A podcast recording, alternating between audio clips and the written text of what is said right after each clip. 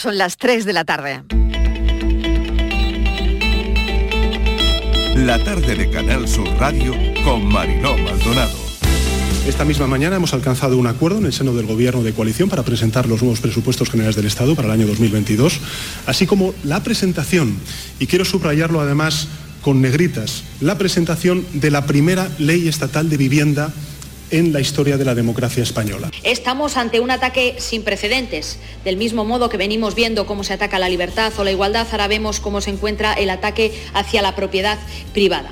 Estamos ante un acuerdo que con las pinceladas que ya nos han trasladado, si algo plantea es inseguridad jurídica y en la intervención en un mercado, en el mercado inmobiliario, con las consecuencias que tiene en términos de inversión y de eh, la llegada de inversores extranjeros a nuestro país, el que exista un gobierno con comunistas en el mismo que intervienen un día sí y otro también distintos mercados. Esto de las banderas está muy bien y de decir la izquierda defiende la sanidad pública. Eso era un fraude. Eso era un fraude. Este gobierno ha aumentado las plantillas, ha aumentado el presupuesto en 2.000 millones de euros en sanidad pública y ha mejorado las condiciones de los profesionales sanitarios y ha mejorado la inversión en infraestructura en 1.200 millones más. Se pondrán de forma escalonada, manteniendo un poco la misma dinámica de vacunación que hemos puesto en marcha como consecuencia de la vacunación del coronavirus. Empezaremos el 14, el 14 de octubre, empezaremos en residencias, como no puede ser de otra forma, donde hayamos puesto la vacuna de, del coronavirus, pondremos ahora también la vacuna de gripe y aquellas patologías, eh, personas con patologías esenciales importantes, personas que tengan eh, dependencia, que estén en domicilio. Si la recomiendan los científicos, por supuesto que me lo pondré. Si la tercera nos va a beneficiar, que vamos a poder llevar una vida medianamente normal, yo sí me la pondría. Creo que es necesario y al final es como una vacuna como la gripe, que es anual, pues habrá que ponérsela. Me lo tendrían que recomendar, el médico, ¿qué fue? Pero así porque sí, ¿no? Puedo recomendar una cosa que no tengo conocimiento, pero yo no me la voy a poner, de luego. Primero considero que deberían de ponérselas todos aquellos que todavía no se han colocado o las que deberían de tener y ya si se sobra, pues entonces... La película que representará a España en la 94 edición de los premios Oscar en la categoría de Mejor Película Internacional es... El buen patrón.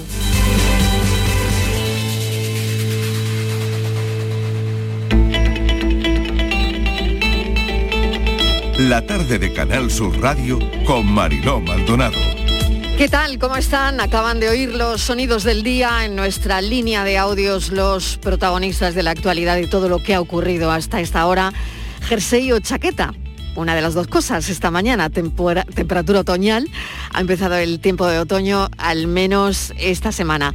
Hoy se discute sobre la tercera dosis de vacuna, lo han hecho los técnicos de la Comisión de Salud Pública para aplicar la recomendación de la Agencia Europea del Medicamento a quienes hayan recibido hace seis meses la segunda de Pfizer. La Junta ya se ha mostrado favorable a esta tercera dosis. Mañana se podría ratificar y como saben, le acabo de comentar que la Comisión de Salud Pública lo va a decidir justo esta tarde.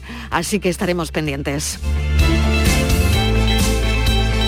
Los expertos advierten que podríamos ir hacia un invierno con más gripe. El pico de la gripe se alcanza entre la segunda semana de enero y la segunda de febrero.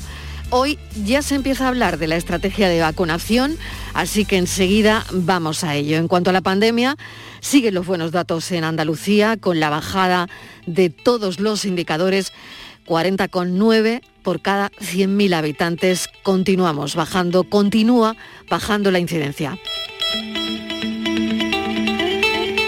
Hoy también se habla de que una de cada tres multinacionales españolas tributa menos del 10% de sus beneficios. Esto lo publica Hacienda. Algunos, algunas no llegan ni al 2%. Los viajeros hoy de nuevo en algunas horas de bueno, pues esperar en los andenes. Moncloa, como han oído en nuestra línea de audio, anuncia acuerdo con Podemos. Parece que saldrán adelante los presupuestos y la intervención del mercado del alquiler. El pacto contempla que los ayuntamientos podrán recargar un 150% de IBI en casas que esté infrautilizadas. 250 euros de ayuda al alquiler para los jóvenes y acabamos de saber también sobre la subida de un 15% de impuestos de sociedades. El presidente del Gobierno, Pedro Sánchez, está hoy en Andalucía en el primer foro urbano de España que se celebra en Fibes, en Sevilla, donde ha coincidido con el presidente de la Junta. Y sin quererlo, estuvimos casi seis horas fuera del juego. WhatsApp se restableció de madrugada, Facebook, propietaria de todo lo que falló, comentó que el problema se inició en los servidores, quien ha pedido disculpas por un fallo, al parecer, de configuración, según indican sus ingenieros. Bueno, la empresa ha perdido 6.000 millones de dólares por este parón. Seis horas que han tenido un coste de dinero y reputación. ¿A quién le dolería más la cabeza anoche? Pues sería a Mark Zuckerberg, aunque para muchos, más que dinero, eh, supuso un caos. Lo que sí sabemos es que Facebook está en horas bajas. Hoy va al Congreso de Estados Unidos una ex empleada por los papeles que la empresa guardó en un cajón sobre los estudios de toxicidad de Instagram para algunos adolescentes, donde se encontró que más del 40% de las jóvenes se veían poco atractivas y esto les pasó cuando se dieron de alta en Instagram. A pesar de estos sentimientos, nadie deja la red o nadie tiene la capacidad de hacerlo, aunque veamos que nuestros jóvenes se sientan mal. La empleada, que estará hoy en el Congreso de Estados Unidos, dice que no pretende hundir a la red, sino lo que pretende es que mejoren, porque es una empresa obsesionada con evitar la fuga de seguidores. No sé si estaría bien hoy plantear el debate entre los que esperaban nerviosos que volviera WhatsApp, Facebook e Instagram y a los que les gustaría seguir con este experimento de quedarnos unos meses sin estas redes, la verdad. De los debates más interesantes de los últimos días, yo creo que este podría ser uno de ellos. Lo que sí pondría de manifiesto es la radio, con nuestra propia, lo hicimos ayer además, con nuestra propia red de difusión, se cayeron las redes de Facebook, pero la radio siguió sonando. De hecho, estábamos comentando aquí en el programa que se había caído Facebook, que se había caído Instagram, que se había caído WhatsApp, y lo estábamos diciendo desde la radio, sin ningún pánico social. Bueno, hoy se publica también un demoledor informe de UNICEF donde indica que uno de cada siete jóvenes de 10 a 19 años tiene un problema de salud mental diagnosticado, agravado durante la pandemia y el suicidio es una de las principales causas de muerte entre 10 y 19 años. El 60% dice sentir nerviosismo, ansiedad o preocupación. Y esto me lleva a contarles que a las 5 de la tarde hablaremos con una madre de una joven que ha vivido todo esto y le ha plantado cara a la anorexia de su hija nueve años de desnutrición severa, eso será a las cinco de la tarde, una madre a la que tal vez sus palabras ayuden a otras madres. Solo por eso merecerá la pena oír, como les digo, a las cinco de la tarde su relato. Bienvenidos a la tarde. Joder, estoy súper gorda. Tía, pero ¿qué tal con tu físico si tú nunca te habías rayado por eso? Coño, mírame. Bueno, mira, da igual. Tú no lo entiendes. ¿Pero qué estás haciendo? dime si el ojo te engaña. Es un espejismo tan solo el que te hará daño. Mira tu reflejo en el agua cuando te bañas. Mira tu peso en la báscula al cabo de un año. Mírate al espejo y dime si el ojo te engaña. Es un espejismo tan solo el que te hará daño. Mira tu reflejo en el agua tu peso en la báscula al cabo de un año. Pero es que la solución no es encerrarse en el baño. Yo sé lo que piensas cuando observas tu reflejo, pero tu enemigo son las personas, no el espejo. Porque ese complejo es el objeto de burla. Meterse los dedos en la garganta no sirve de ayuda. Si te hacen daño los demás, porque tú también te lo haces. Es darle la razón a los más tontos de la clase. Son espejismos, fuera del realismo. Lucha por quererte a ti mismo o caerás en el abismo. Eres el hazme reír cuando sales de fiesta. La gente te observa por la calle y eso te molesta. Sientes vergüenza y al probarte vestidos te rayas. Harta de tener que pedir otra talla en la playa que te deprimes, tiras la toalla al ver esos cuerpos de cine. Quieres perder peso a cualquier precio. Se oyen las arcadas por el hueco de la puerta si están en silencio. Tu madre se preocupa y a ti te da igual. Sientes que van decadencia, tu paciencia para adelgazar. No puedes parar de vomitar. Te sientes guapa, ves en las revistas los cuerpos que quieres y te atrapan, pero no eres tú. Es solo lo que quieres ser para que los demás muestren un poco más de interés en ti. Pero es que la sociedad es así, es triste. No confíes 3 y 11 minutos de la tarde, a las 5 de la tarde, y ya les digo, hablaremos con una madre de una joven que ha vivido todo esto y le ha plantado cara a la anorexia. Nueve años de desnutrición severa, a las 5 en punto de la tarde, una madre que podría ayudar a otras madres. Solo por eso merece la pena oír su relato, oír su testimonio a partir de las 5 de la tarde. Esto unido a ese demoledor informe de UNICEF donde indica que uno de cada siete jóvenes de 10 a 19 años tiene un problema de salud mental diagnosticado.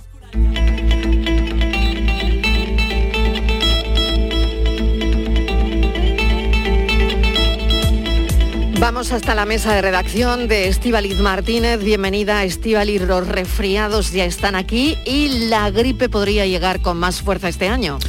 Hola Marilo, buenas tardes. Así es, eh, hablamos de la gripe común que representa un problema de salud pública y que se sigue cobrando vidas. En torno a mil y dos mil personas todos los años fallecen en España por la gripe y para frenar las complicaciones médicas pues se vuelve a poner en marcha una campaña de vacunación que pretende reducir las hospitalizaciones, los ingresos en la UCI y la mortalidad. Andalucía va a empezar a vacunar contra la gripe la semana que viene, será el próximo 14 de octubre. Los primeros en recibir la vacuna serán los mayores de las residencias y también los profesionales sanitarios. El objetivo, proteger cuanto antes pues, a posible población de riesgo y evitar esas complicaciones de las que hablábamos derivadas de esta patología, sobre todo cuando aún no se ha dejado atrás la pandemia mm, del COVID. Andalucía, en principio, cuenta con 1.600.000 dosis y como decías, Mariló, se teme que esta temporada 2021-2022 la incidencia de esta epidemia de la gripe sea más alta que la anterior. La anterior apenas hubo, también es verdad que eh, tuvimos muy poco contacto entre nosotros, estuvimos la mayoría del tiempo en casa, llevábamos mascarilla, pero bueno, en este caso tienen en cuenta el impacto que ha tenido, que dicen que es superior en el hemisferio sur, donde ya han pasado el invierno. Y por otra parte también, Mariló, la Junta de Andalucía va a proponer hoy en la Comisión de Salud Pública que se pueda vacunar contra el coronavirus con esa tercera dosis de Pfizer o Moderna de la que estamos, eh, se está hablando mucho estos días, a los mayores de 65 años, a la vez que se administra la vacuna contra, contra la gripe. Pues vamos a preguntar todos los detalles. Para eso hemos invitado a la tarde al doctor Germán Peces Barba, neumólogo, vicepresidente de la Sociedad Española de Neumología y Cirugía Torácica. Doctor, bienvenido, gracias por atendernos. Muchas gracias, buenas tardes. Bueno, se puede, lo primero, la pregunta es, ¿se pueden administrar ambas vacunas juntas, lo que llaman coadministrar la vacuna de la gripe y la de la COVID? Pues sí, se puede, parece que sí. Tenemos poca información, puesto que no se han llegado a utilizar de una manera abierta, pero sí, sí, eh, los, los datos preliminares de los que disponemos es que no hay ningún problema de interacciones y que se pueden administrar o coadministrar las dos, sí. ¿Se prevé una epidemia de gripe virulenta a pesar de que todavía vamos a mantener las mascarillas durante un tiempo, doctor? Pues no, la verdad es que no se prevé. Luego lo que pase es impredecible. Pero cabe esperar que durante la temporada de la gripe, que realmente las, las semanas fuertes son las de a partir de las primeras semanas de enero, eh, sigamos manteniendo las medidas que estamos para, haciendo para la COVID, o sea, la mascarilla y el lavado de manos. Las dos son las principales barreras para la transmisión de la gripe y si ya las empleamos para el coronavirus, cabe esperar que pase un año más lo que nos ha pasado. Otra cosa es que relajemos medidas y que no estemos utilizando estas barreras que estamos eh, recomendando de la mascarilla y los lavados de manos. Doctor, la vacuna que se va a administrar en Andalucía es la tetravalente. Aquí se ha adelantado un poquito la campaña al 14 de octubre. Esta vacuna protege, si no entiendo mal, a cuatro cepas del virus de la gripe. Exactamente. Esto es una campaña que tiene bien estructurada la Organización Mundial de la Salud con eh, puntos centinela de las eh, para el hemisferio norte y para el hemisferio sur, que vamos, claro, seis meses de diferencia, y van recogiéndose los casos de los virus, de las variantes predominantes en cada una de las estaciones, de manera que se puede preparar para la temporada correspondiente las preparados de las vacunas con los cepas predominantes. Algunos años ha habido un acierto completo, algunos años ha habido un acierto parcial y ha surgido la predominancia de una variante de la gripe que no estaba contemplada en la vacuna que se administró, pero generalmente existe un, acierto pleno y hay una protección muy alta de la gripe eh, entre los vacunados.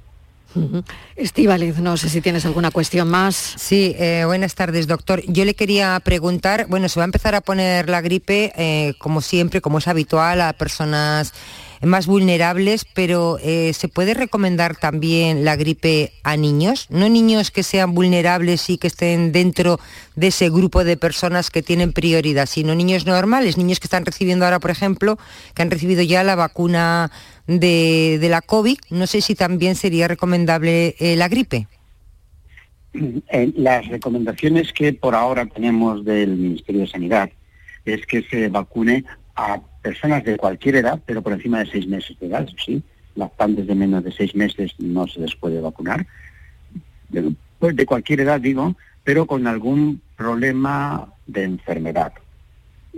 Y a mayores de 65 años tengan o no ningún, algún problema de enfermedad. Pero sí, niños de más de seis meses que tengan alguna enfermedad de cualquier tipo, eh, por tanto mayor riesgo de que si padecen gripe tengan complicaciones graves, sí está indicado en ellos vacunar. Abiertamente a todos los menores de 65 años de, población o a todos los niños sin que tengan ningún factor de riesgo, es una recomendación que sería bueno, puesto que la vacuna de la gripe, cualquier tipo de vacuna previene de todo, de la enfermedad, pero no está todavía dentro de las indicaciones que se establecen, al menos en nuestro país. Sí, otra cosita más, Marilo, si me lo permite, eh, doctor. Sí, ya que aún no nos hemos quitado del todo eh, las mascarillas, ¿sería recomendable aguantar unos meses más y quizá evitaríamos, bueno, pues una mayor incidencia de la gripe? Absolutamente, absolutamente. Incluso es una de las cosas que hemos venido comentando desde que en la, después de la primera ola eh, recogíamos la información de que apenas había habido gripe durante esta temporada pasada y que eh, posiblemente el uso de las mascarillas, al menos en la población de riesgo, podría ser siguiéndose recomendando en todas la, a todos los niveles.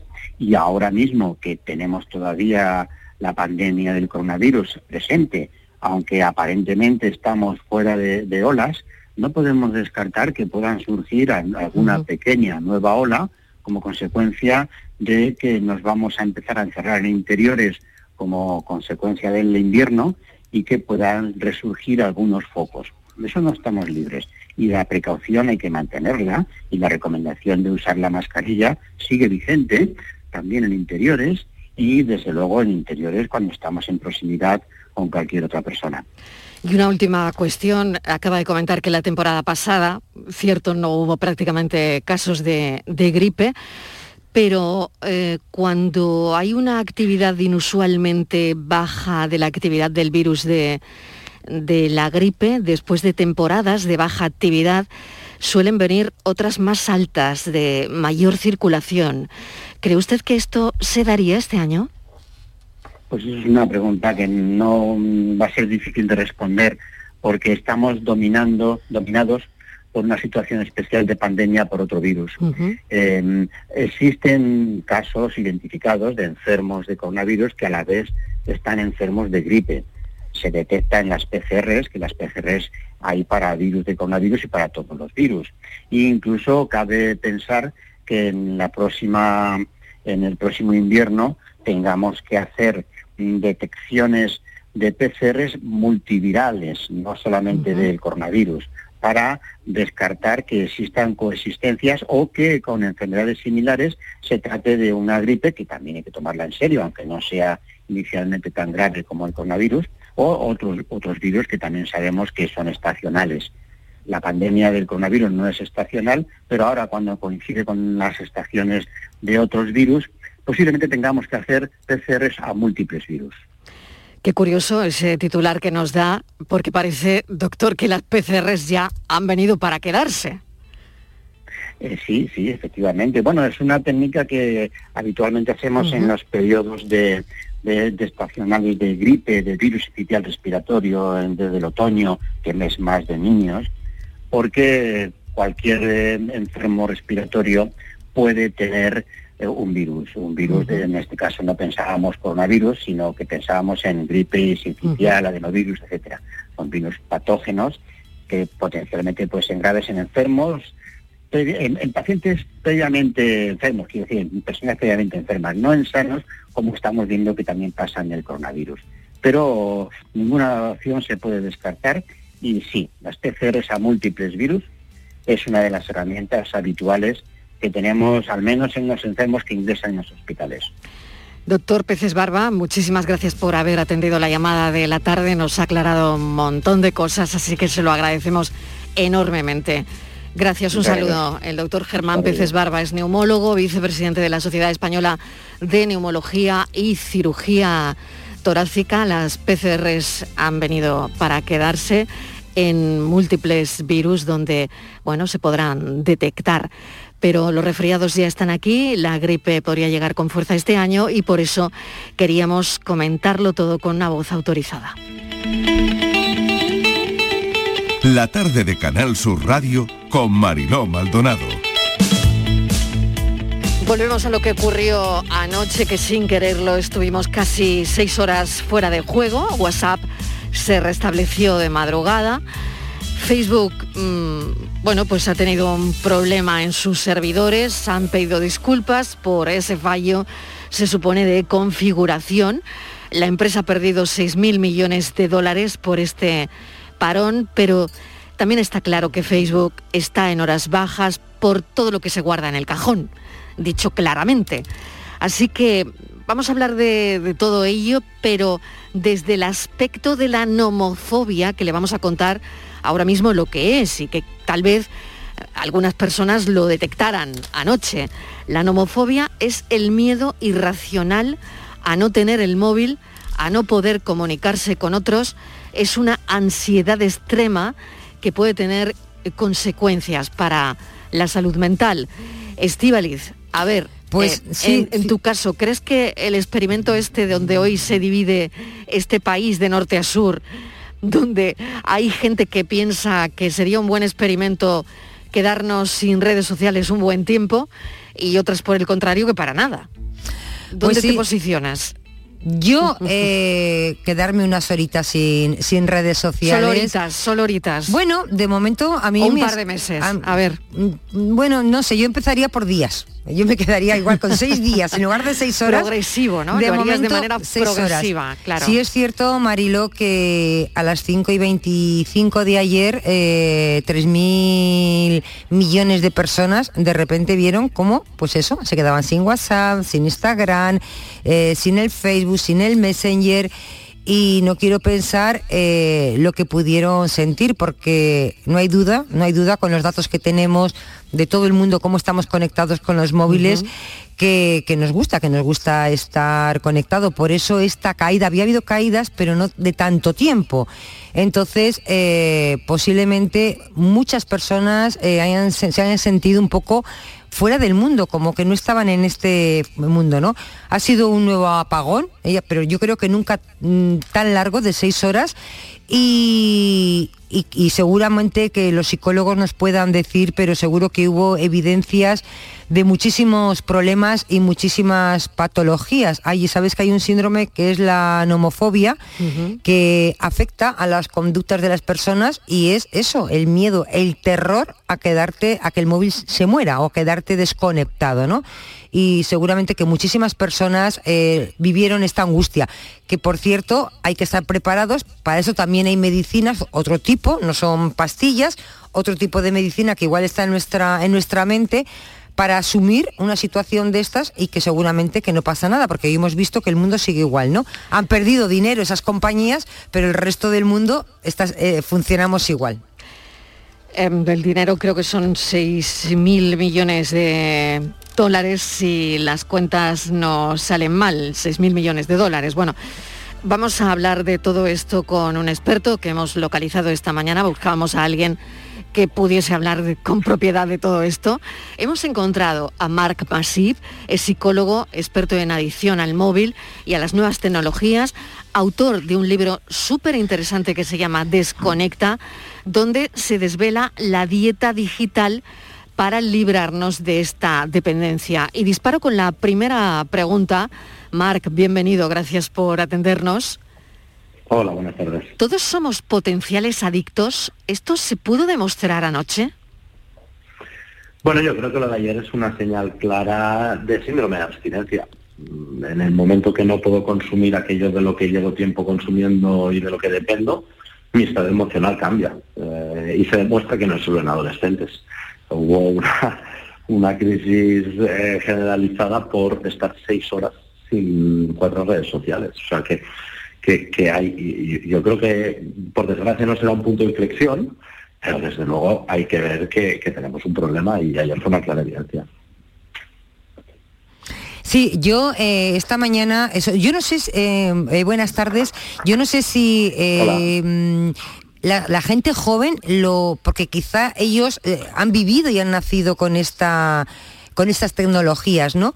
Pero eh, esta mañana hablando con, con madres, eh, compañeras me decían que fue un horror que los hijos llamándole, este móvil no vale, me tienes que comprar uno, ya se me ha caído el WhatsApp. Mi hija, que ya tiene 20 años también, me llamó desesperada que cómo, que, qué podía hacer que se le había caído el WhatsApp. Y le digo, pues ¿qué vas a hacer? Leer, hacer otras cosas, no, no pasa absolutamente nada.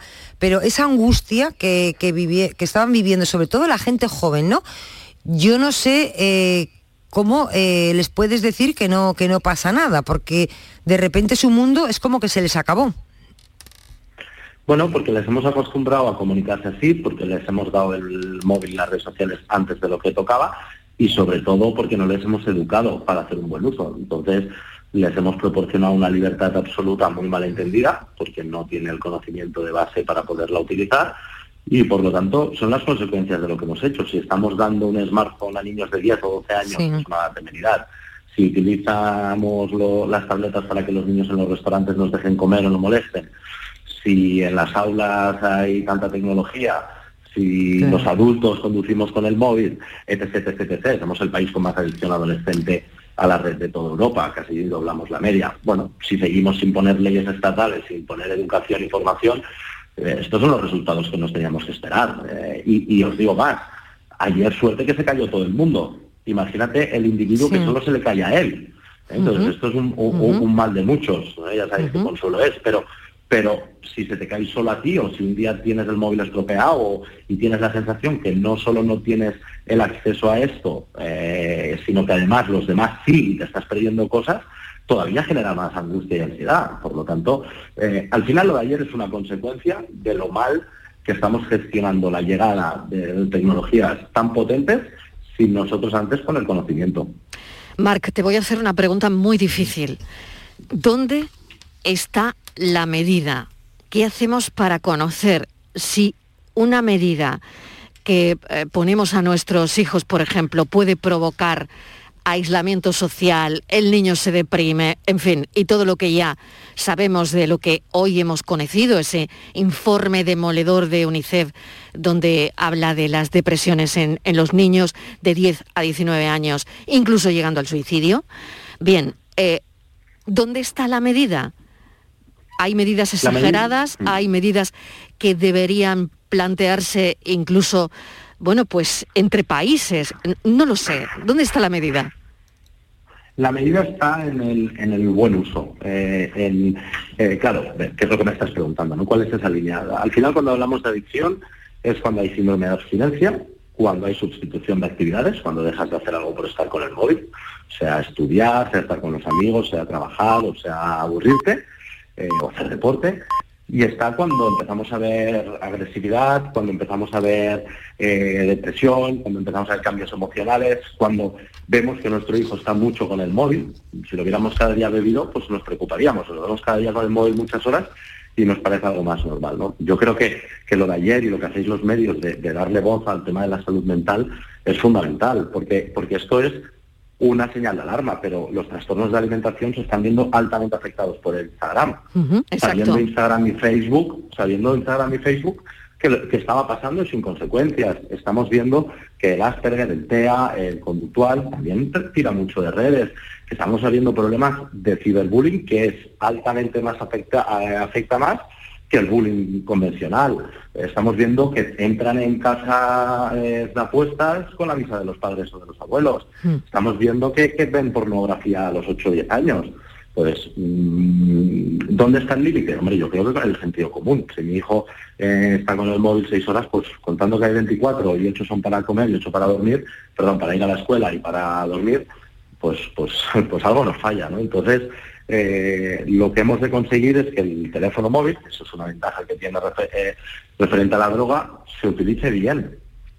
Y parece muy simple, pero es muy complejo. Y el problema es de base. El problema es que no hay leyes que rijan, pues la marihuana está prohibida, ir en cascos sin moto está prohibido, y a la vez formación a padres y a profesionales para que podamos educar eh, correctamente. Ahora, si seguimos dejando que esto pase, vamos a perder generaciones, porque a día de hoy los adolescentes solo se comunican a través de una pantalla. Mi pregunta es cómo van a pedir matrimonio, cómo van a hacer una entrevista de trabajo, cómo se van a comprar un piso, si no tienen herramientas Mm, para, para, para ver, sentir, Pues, tocar, empatizar. Claro, a través de la pantalla. Eh, creo que es claro, que no estamos, nos encaminamos Pero, pero a, una premisa, a eso, una ¿no? premisa que Claro. yo creo que es clarísima, es que lo virtual, por mucho dinero que se invierta, por mucha novedad que tenga, jamás se va a asemejar lo más mínimo a un beso de alguien que quieres, a un duda. abrazo de alguien que necesitas, a estrechar las manos o incluso una mirada. Pues quizás hemos de dar un pasito atrás en lo tecnológico y tres adelante en lo humano. España, sí, un momentito, España es el país con más adicción adolescente a Internet de toda Europa. Es un dato simplemente que quería poner encima de la mesa, ¿no? Estivaliz, adelante. Sí, eh, al hilo de lo que estaba diciendo, eh, yo quería decir que no sé, es que no sé cómo se puede corregir, porque seguramente que muchas personas que están escuchando les encantaría saber cómo pueden reaccionar. Cuando estás con alguien, un móvil en la mano hace que esa persona ignore todo lo que pasa alrededor. Puede estar en una comida, en una reunión, en una donde sea.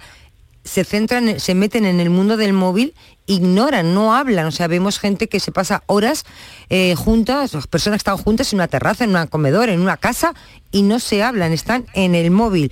Y luego esa angustia de cuando alguien te manda un mensaje y no respondes al momento por lo que sea, esa ansiedad que entra de que no has respondido en ese momento, ¿no?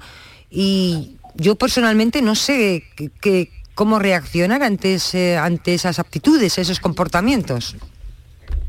Ahí lo que tiene que empezar a ver es un movimiento social. Yo mm, no estaría casado con una mujer que estuviera con el móvil en la cama. Yo no me iría con mis amigos si están todos con el móvil y me ignoran. Eh, yo si estoy en una reunión de trabajo y están por el móvil y no por la reunión, me levanto y me voy. Eh, entonces ya es un tema de respeto social, es decir, no están prohibidos los eructos en la mesa, pero los educamos para que no los haya. Eh, y, al final, si vamos dejando que todo pase, sin estos límites, incluso a nivel de convivencia social, pues bueno, evidentemente pasan estas cosas tan desagradables como, como citas, ¿no? Eh, y volvemos a lo mismo, prevención y educación. Si le damos un móvil a un niño a los 10 años que no ha tenido manual de instrucciones, que no ha tenido asignatura en clase, que no ha tenido una formación por parte de sus padres, mm, ¿cómo le vamos a pedir que haga un buen uso? Marc Masip, pues te agradecemos enormemente este ratito de charla. Vamos a agendar tu teléfono para todo lo que nos viene, porque creo que haremos bien, haremos bien Y nada, muchísimas gracias de verdad por habernos, bueno, pues puesto encima de la mesa y clarísimamente esas pautas que deberíamos seguir, ¿no? Lo que nos falta, ¿no? Y me quedo con eso último que contabas. Es verdad que nos han enseñado a no eruptar en la mesa, cómo podemos estar en la mesa con el móvil todo el tiempo sin mirar al resto de personas ni a la cara, ¿no? En fin, gracias, Marc. Un saludo. Bueno, gracias a vosotros. Un abrazo. Adiós. Nos vamos un momentito a la publi y enseguida hablamos de cine. La tarde de Canal Sur Radio con Mariló Maldonado. También en nuestra app y en canalsur.es.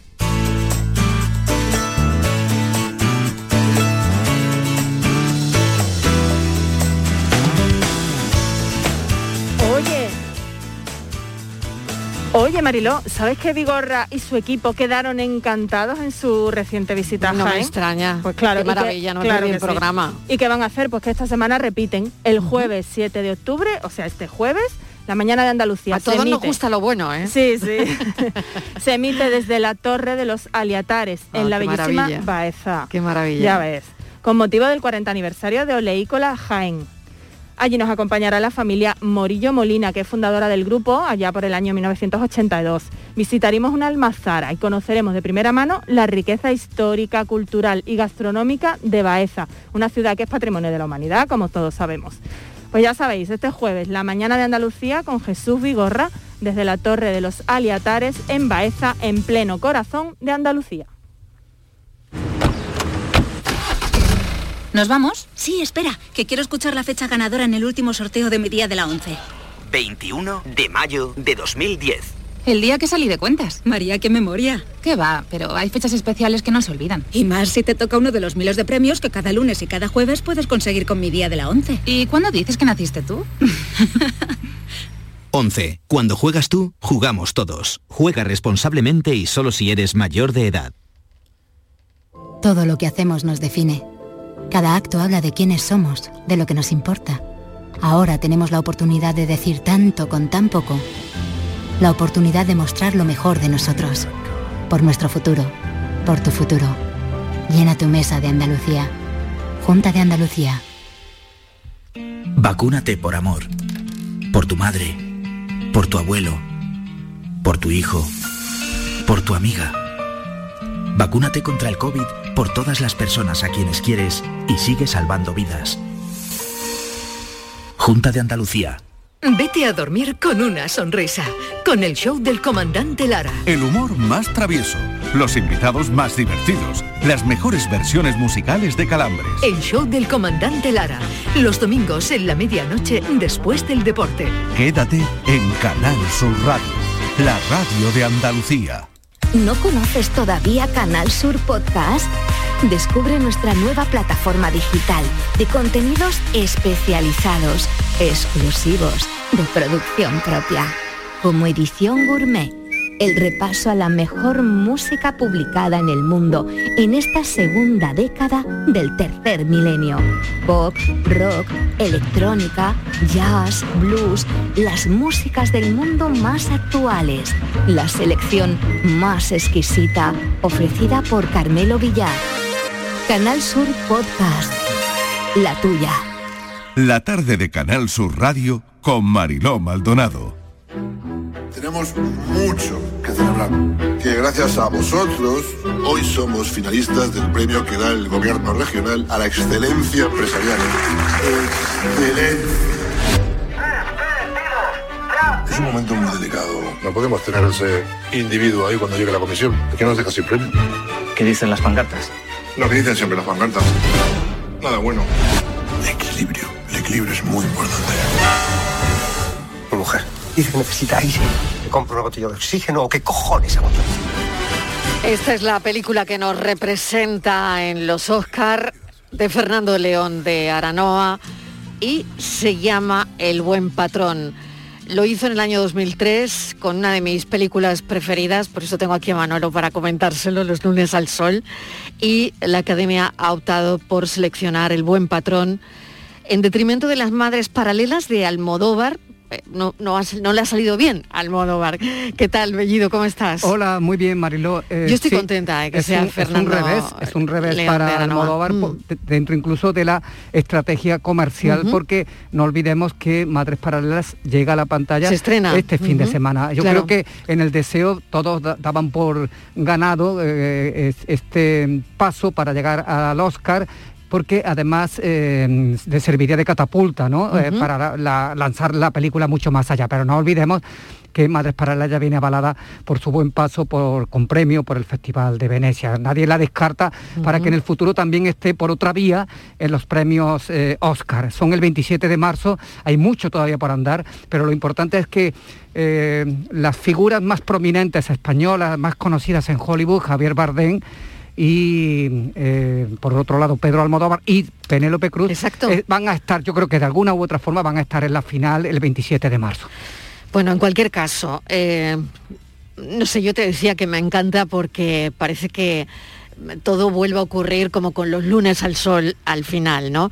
Y, y esta es una película donde plantea prácticamente lo mismo, ¿no? Cine social nuevamente, ¿no? Y entiendo que es ese microcosmos de un espacio de trabajo con relaciones personales y laborales eh, eh, en tono a veces de humor, en, eh, el que está construido el drama, como hace Fernando León de Aranoa. Hay sátira, mm, además a, expuertas. Esa ironía, ¿no? ese humor inteligente. Elevado a la mordacidad en algunos casos, en algunos momentos. A mí es lo que me gusta de Aranoa. Recordemos que Fernando León de Aranoa con mm. los lunes al sol ya inmortalizó a Santos. Totalmente, Santos? Totalmente. Separado de larga duración, representado por Javier Bardén, distanciado, escéptico, mm. Eh, también hay cosas de él en cierto modo en Julio Blanco, que es el personaje del patrón. No olvidemos eh, que se ha dicho que podría ser una crítica a algún tipo de patrones, eh, algún tipo de empresarios en España. Yo creo que no, porque la película reparte estopa también para la parte trabajadora, por la falta de solidaridad, porque no se apoyan entre ellos. En fin, e, este es un patrón Julio Blanco que peca de paternalista. Sí, yo creo que el, personaje de, Julio Blanco, el protagonista de la historia, tiene esa cosa que está en el título ya, ¿no? Que es que es un que es un patrón, ¿no? Que es un que bueno, tiene esta, esta empresa de fabricación de, básculas industriales, en realidad familiar, y tiene ese tipo de relación con sus trabajadores también, ¿no? o sea, los apadrina, entre comillas, ¿no? actúa un poco, o piensa él, o quiere él actuar como un padre para ellos, ¿no? y por eso esa, esa cosa que hace de meterse un poco de más en sus vidas para intentar que todo les vaya bien, ¿no? y erigirse ahí casi en consejero sentimental, personal, eh, les echa una mano, pero a la vez está velando por la tranquilidad ¿no? de, de su negocio, ¿no? de que las cosas vayan bien. Parece que es una figura a lo mejor que parece un poco, sí, es como el tipo de empresa un poco de hace unos años, pero yo creo que todo lo que cuenta la película en relación con, con las relaciones laborales es, es muy actual, ¿no? Son, son temas y cosas que están pasando ahora mismo. Se proyectó en el Festival de San Sebastián. Y allí pudimos hablar con Fernando León de Aranoa. ¿Sentimiento cuál fue? A mí me encantó. Eh, yo estoy rendido admirador del cine de León Amar, eh, de Aranoa. Haga lo que haga, me parece que es mm, de los más persuasivos guionistas que tenemos en España, que es capaz de tocar con brillantez cualquier género que se le ponga por delante, pero brilla especialmente en este humor ácido y negro que rosa la sátira, como hemos dicho, que eh, enseña los dientes, que es mordaz y bueno, a pesar de eso, es un tipo tranquilo, relajado, que esta misma mañana incluso, recordemos que hace 20 años ya tuvo en su mano esta misma jugada, hay un déjà vu, eh, porque ya fue con los lunes al sol también candidato por España. Pero ¿qué ha pasado en estos 20 años? Pues espero disfrutar tanto, y ya lo estoy haciendo como hace, como hace 20 años, ¿no? Eh, saldremos menos de fiesta porque éramos eh, más jóvenes y porque pero sobre todo es mostrar tu trabajo y, no sé, y, sentir que está siendo bien recibido, que es lo que, me está pasando, pues ese, es una maravilla, ¿no? Yo creo que ya solo eso, compartirlo con la gente y, sentir que se recibe con calidez es, estupendo, ¿no? O sea que, que ese era el objetivo, compartirlo y, ya está pasando, ¿no?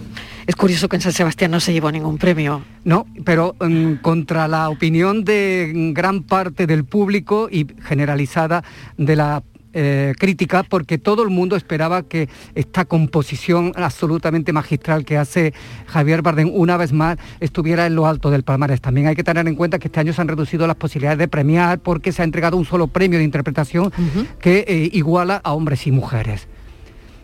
Así, que, eh, bueno, para muchos sí ha sido un ganador nato eh, y bueno, lo vamos a ver. La película todavía no está en cartelera, ¿eh? esto le llega como un empujón tremendo. Hay que esperar todavía, esta semana es el tiempo de Madres Paralelas y la próxima, dentro de 8 o 9 días, llegará ya El Buen Patrón y ya está también en la cartelera para quien quiera verla, Mediterráneo, con Dani Rovira, que es la, la que se ha quedado atrás. De esta no hablamos tanto, pero también es una película importante, interesante y que también nos puede enseñar cosas como la solidaridad que es algo, eh, un valor siempre a tener en cuenta. Totalmente. Bueno, pues Madres Paralelas Mediterráneo para este fin de semana y esperando la de Aranoa el buen Patrón te va a gustar, ya verás. Esperando que llegue a la carretera. Si te gustó Santos... es que yo me rindo, es, me pasa como a ti, me rindo ante el cine de Aranoa, ¿no? Si te gustó Santos, el reverso, no tenebroso, el reverso... Me va a encantar. Va a ser Julio Blanco y te va a gustar también. Bueno, pues me alegro muchísimo de que represente a este país en los Oscar. Gracias. Adiós, Adiós, Bellido. Vamos con la foto del día, Virginia Montero, ¿qué tal? Hola, ¿qué tal? La foto de hoy es la propuesta por Manuel Olmedo. Es la tercera generación de fotoperiodistas en su familia. Llevan más de 100 años contando con imagen en la actualidad. Ha sido colaborador en varias agencias españolas de prensa como EFE, numerosos diarios y revistas como El Mundo y Diario de Sevilla, jefe de fotografía del diario La Razón en Andalucía y fotógrafo para la Consejería de Fomento. Tiene en su haber varias exposiciones y el libro 30 miradas al mundo del toro. Y ya saben nuestros oyentes que pueden ver la foto del día en nuestras redes sociales. En Facebook, La Tarde con Mariló Maldonado y en Twitter, arroba La Tarde Mariló. Para mí la foto del día sigue siendo la del volcán de Cumbre Vieja, en la isla de La Palma de mi compañero para el país Arturo Rodríguez. Es una foto en la que se ve el recorrido de la lava hacia el mar, con más de 50 millones de metros cúbicos de magma, dejando a su paso la destrucción de más de 260 hectáreas, varios kilómetros de carretera y cientos de viviendas destruidas. Pero a su vez tiene esa belleza espectacular que solo la naturaleza puede crear. Fotoperiodistas que eligen la foto del día aquí en la tarde de Canal Sur Radio. La tarde de Canal Sur Radio con Mariló Maldonado. También en nuestra app y en canalsur.es. Porque tú te mereces una hipoteca mejor. No lo pienses más. En Caja Rural del Sur encontrarás la solución que estabas buscando para la casa de tus sueños. Hipoteca te lo mereces. Acércate a nuestras oficinas y te informaremos para que tomes la mejor decisión. Caja Rural del Sur. Formamos parte de ti.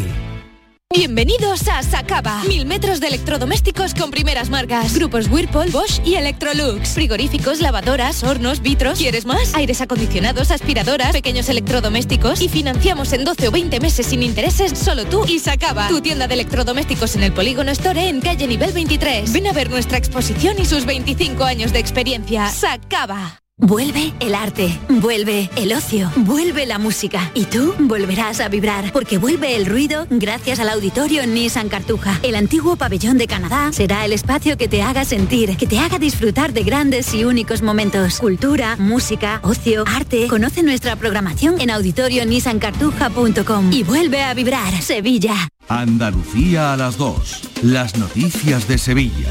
El repaso de la actualidad de la mañana con toda la información local que te interesa. El avance del deporte y el servicio público. Todo lo que necesitas saber está en Canal Sur Radio, la radio de Andalucía en Sevilla. Disfruta de la noche y de las sorpresas que un programa de radio te puede ofrecer, como un gran club, con pianista y mayordomo, y con grandes invitados música en directo y mucha complicidad. La noche de Canal Sur Radio con Rafa Cremades, de lunes a jueves pasada la medianoche. Quédate en Canal Sur Radio, la radio de Andalucía. La tarde de Canal Sur Radio con Mariló Maldonado. Estos son nuestros teléfonos 95 1039 105 y 95 1039 16. Saludamos enseguida a José Carlos Cutiño, delegado de la OCU en Andalucía. José Carlos, bienvenido, ¿qué tal?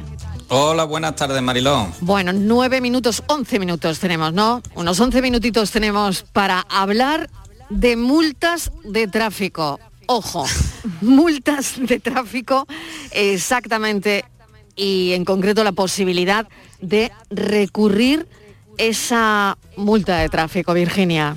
Así es, Mariló, porque eh, precisamente la OCU exige que se puedan recurrir esas multas de tráfico tan comunes por la vía contenciosa administrativa sin la asistencia de un abogado en casos de hasta 2.000 euros.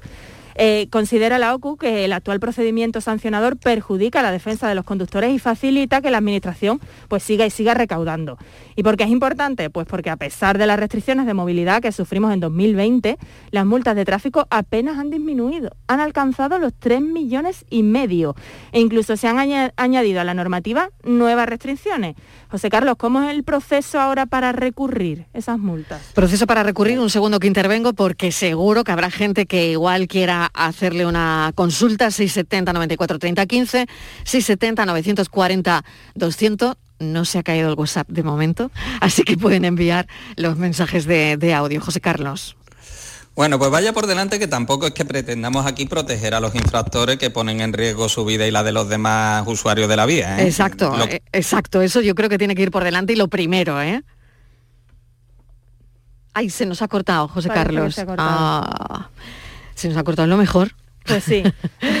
bueno, pues queríamos hablar sobre la posibilidad de recurrir esa multa por la vía contencioso administrativa sin asistencia de abogado y que ni mucho menos estamos dándole bola a la gente que comete infracciones de tráfico, sino pues hablamos de recurrir, de recurrir esas multas. Vamos a preguntarle a José Carlos cómo es el proceso eh, ahora para recurrir, si ha cambiado en algo y sobre todo, y más importante, cómo ese proceso de alguna manera se podría simplificar, también hablar sobre cuáles son las principales infracciones que cometemos los conductores y que, que, bueno, de alguna manera u otra pues se quedan ahí en agua de nadie y no sabemos si es infracción o no. las más comunes. A ver, ¿cuáles son? Las de velocidad.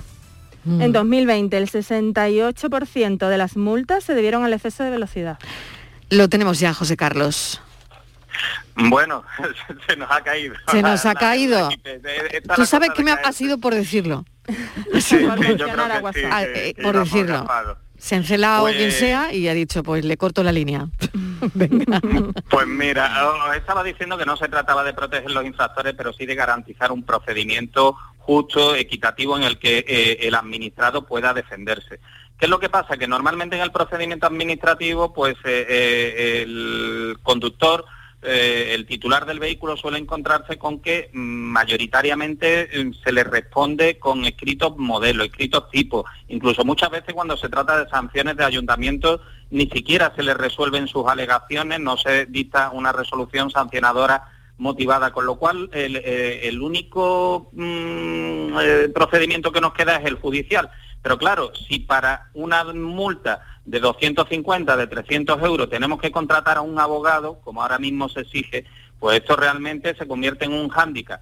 Si además tenemos en cuenta que si damos conformidad sin hacer alegaciones y sin defendernos, pues probablemente nos, nos, nos hagan el descuento del 50% en la multa, pues se nos quitan ya prácticamente todas las ganas de recurrir. Y esto tampoco es lógico, ni es justo, ni es lo que se pretende, eh, lógicamente, en un Estado de Derecho. Por eso lo que pedimos desde OCU es que igual que en los procedimientos civiles eh, los procedimientos de menos de 2.000 euros no requieran de abogado ni procurador para eh, ir a la vía judicial, pues que en la vía contenciosa tampoco se haga, entre otras cosas, porque aunque ganemos y aunque demostremos que la Administración se equivocaba, muy raramente se condena en costa a la Administración, con lo cual tenemos que asumir todos los gastos y esto supone que al final pues no compense realmente llegar hasta las últimas consecuencias para defender nuestra presunta inocencia, ¿no? Además, eh, bueno, como comentaba, precisamente muchas veces somos los ciudadanos los que tenemos que aportar pruebas que ya tiene la DGT o la administración competente y además si recurrimos podemos perder el derecho a la reducción de la sanción por pronto pago, ¿no? Lo que comentabas y al final decimos, mira, pago y, nada, no y lo resuelvo rápido. Y eso es lo que pretendéis un poco evitar, ¿no? Esa conformidad. Claro, es que realmente eh, eso se pone, esto es una zanahoria a un palo, ¿no? Eh, es la forma de que, oye, eh, te puedes ahorrar la mitad de la sanción, así que ni siquiera alegues, ni siquiera hagas alegaciones o ni siquiera te defiendas. Eh, no nos parece que sea lo lógico. Mm, lo lógico sería mantener esta reducción en, aquellos casos en los que las alegaciones que hagamos pues realmente lleven a una reconsideración de, la sanción a imponer y que no se convierta en una espada de Damocles eh, un disuasoria de la posibilidad de defendernos. Además, hablaba del tema de la prueba. Yo decía antes, los agentes de la autoridad hacen fe de los hechos que, denuncian. Eh, pero a veces es que se nos condena, eh, entre comillas, administrativamente, se nos condena pues con determinadas denuncias que no provienen de un agente de la autoridad. Es el caso, por ejemplo, de los controladores de, la, de los estacionamientos con horario regulado, ¿no? que necesitan que un agente eh, los advere eh, eh, certifique que los hechos que están denunciando son ciertos para que tengan esa presunción de, veracidad. Si es un controlador de zona azul el que está denunciando, pues su palabra tiene el mismo valor que tiene la mía al decir que yo no estaba allí donde me están diciendo que estaba mi vehículo estacionado. Con lo cual todo esto entendemos que hay que depurarlo para garantizar la mejor defensa eh, para el administrado, para el ciudadano y que se le sancione cuando efectivamente quede acreditado que ha cometido una infracción que no tiene justificación y que por lo tanto procede la imposición de esa sanción. Y eso es aportando pruebas. No puede ser de otra manera, claro. Evidentemente la, prueba es fundamental porque eh, en derecho administrativo rige, al igual que en el derecho penal, el principio de presunción de inocencia. ¿eh? Eh, en la inocencia administrativa no estamos hablando de la comisión de un delito, pero sí que cualquier procedimiento sancionador exige que se eh, rompa esa presunción de inocencia que tenemos todos de no haber cometido tal infracción. y, José Carlos, al final cuando estamos por recurrir e ir finalmente a juicio nos pueden incluso exigir las costas, ¿no? Como en cualquier otro proceso. Claro, es que, es que además te expones a eso, ¿no? A, que no solo termines pagando la multa con sus respectivos recargos, intereses y tal, sino que encima eh, tengamos que eh, pagar las costas. El problema es que incluso ganando tenemos que pagar las costas propias. ¿eh? Y, bueno, pues mm, realmente las costas mínimas que tiene simplemente la personación en un procedimiento judicial, pues ya casi casi que convierte en disuasorio esta, esta opción, salvo que estemos hablando de multas a veces de, mucha envergadura, pues como pueden ser las multas, pues, ¿qué te digo yo? Por no haber identificado al, eh, conductor, el titular del vehículo, multas que en algunos casos llegamos a hablar de hasta 3.000 euros. Claro, ¿cuáles son los casos, eso te iba a preguntar, José Carlos, los casos flagrantes ¿no? que veis ahora mismo en, en los despachos?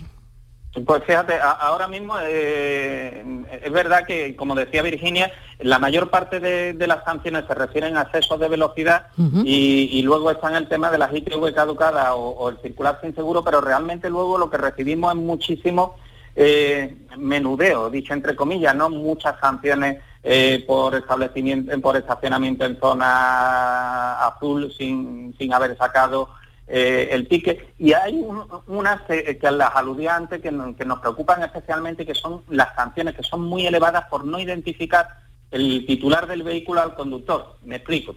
cuando, eh, cuando la autoridad no puede identificar a quién está conduciendo el vehículo, sobre todo, por ejemplo, en un exceso de velocidad o en saltarse un stop o una maniobra por el estilo, que puede ser captada a lo mejor por el helicóptero o por un cinemómetro, y no se puede parar al vehículo, eh, se le comunica al titular del vehículo que tiene la obligación de identificar a quién ha podido cometer esta infracción. Es decir, tiene que identificar al conductor. Y si no lo hace, las sanciones son realmente elevadas. ¿Qué es lo que pasa? Que si no lo hace, la sanción es para el dueño del vehículo. Efectivamente, es el dueño del vehículo el que termina pagando una, una, sanción muy, mm, muy por encima de la que le hubiera correspondido si, si se hubiera identificado él mismo como conductor. Probablemente una sanción mucho más elevada que la que le correspondería pues por el exceso de velocidad o, por la infracción que se haya cometido. Claro, aquí nos preocupa sobre todo el hecho de la primera notificación, porque como no le llegue al titular del vehículo esa denuncia para que pueda identificar al conductor, le cae la sanción y nos encontramos a mucha gente que ya tiene la sanción en vía incluso de premio cuando se entera o directamente se entera cuando tiene un embargo y no puede realmente eh, defenderse. Evidentemente en estos casos que estamos hablando de miles de euros ¿eh? Eh, en estas sanciones, pues mm, está más que justificado el presentar un recurso contencioso administrativo para demostrar que no ha sido debidamente notificado, que no ha podido identificar al conductor del vehículo y que por lo tanto no procedería esa sanción. Pero estamos hablando de sanciones de un, importe realmente eh, muy, muy grave para para el titular. Pues no hay que perder de vista todo esto, José Carlos, por eso hemos querido incidir hoy en este asunto, en el tema de las multas, cómo son los procesos para poder recurrir, cómo se pueden simplificar y sobre todo, bueno, que hay que no cometerlas. Así que mil gracias por haber estado con nosotros una tarde más, José Carlos. Sobre todo eso, hay que conducir mejor. Gracias. Exactamente, un beso. Hasta ahora. Hasta ahora, Virginia. Hasta ahora. Las cuatro en punto de la tarde, nada, faltan unos minutos para escuchar las noticias y para que después nos tomemos un café.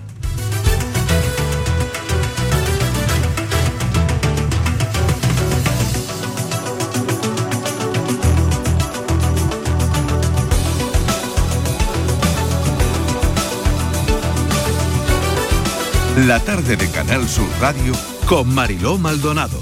También en nuestra app y en canalsur.es.